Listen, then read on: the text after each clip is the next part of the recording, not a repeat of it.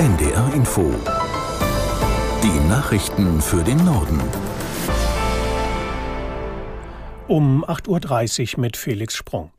Auf der Weltklimakonferenz in Dubai steht heute unter anderem eine Rede von Bundeskanzler Scholz auf dem Programm. Nach Angaben eines Regierungssprechers will er eine führende Rolle Deutschlands im Kampf gegen die Erderwärmung unterstreichen. Gestern hatte der Kanzler auf der Konferenz bereits den offiziellen Startschuss für den sogenannten Klimaclub gegeben. Aus Dubai Jakob Mayer. Dabei wollen über 30 Staaten gemeinsam ihre Wirtschaft klimafreundlich umbauen und dabei wettbewerbsfähig halten. Das gilt vor allem für die Stahl- und Zementindustrie, die besonders viele klimaschädliche Treibhausgase ausstößt. Die Bundesregierung hofft, dass sich weitere Länder dem Vorstoß anschließen.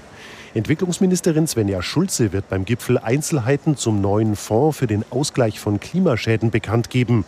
Diesen Mechanismus hat die Staatengemeinschaft vorgestern zum Auftakt des Gipfels zum Laufen gebracht. Das soll besonders ärmeren Ländern helfen, die von klimabedingten Schäden und Verlusten betroffen sind. Die Bundesregierung und der Gastgeber, die Vereinigten Arabischen Emirate, haben als erste Finanzzusagen über jeweils 100 Millionen Dollar für den Fonds gemacht. Auch andere Industriestaaten wollen einzahlen. Israels Armee hat nach Ende der Feuerpause ihre massiven Angriffe im Gazastreifen fortgesetzt. Die Kämpfe und Bombardements konzentrieren sich inzwischen offenbar auf den südlichen Teil des Küstengebiets. Aus der NDR Nachrichtenredaktion Felix Tenbaum. Israelische Medien berichten, dass vor allem in der Gegend von Khan Yunis massiv gekämpft wird.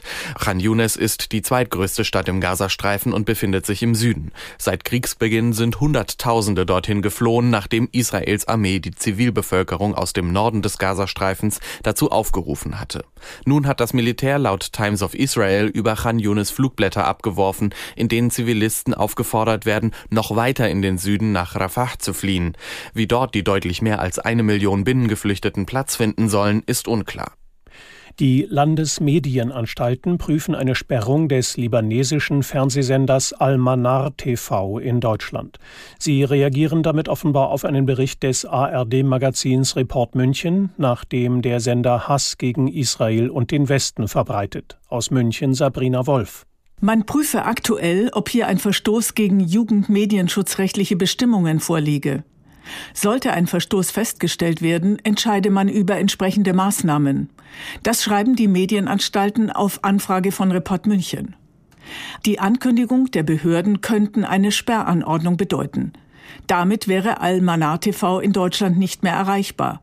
Rechtsexperten sehen gute Chancen. Die Inhalte des verbotenen Senders Almanar TV, ob abrufbar über das Internet oder die sozialen Medien, verstoßen Experten zufolge gegen den Jugendschutz. Damit seien sie unzulässig. Die Verbreitung solcher Propagandamittel ist strafbar.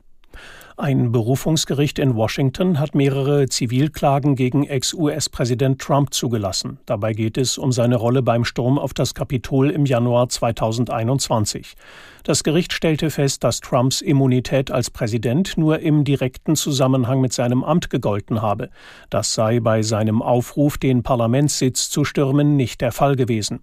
Einige Politiker und Polizisten klagen gegen Trump wegen Verletzungen, die sie bei den Ausschreitungen erlitten haben.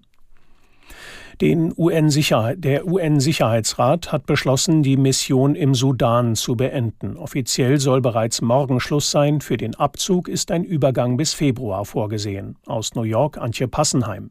Mitte November hatten die Militärmachthaber im Sudan offiziell ein Ende der Mission gefordert, die unter anderem auch Menschenrechtsverletzungen dokumentiert.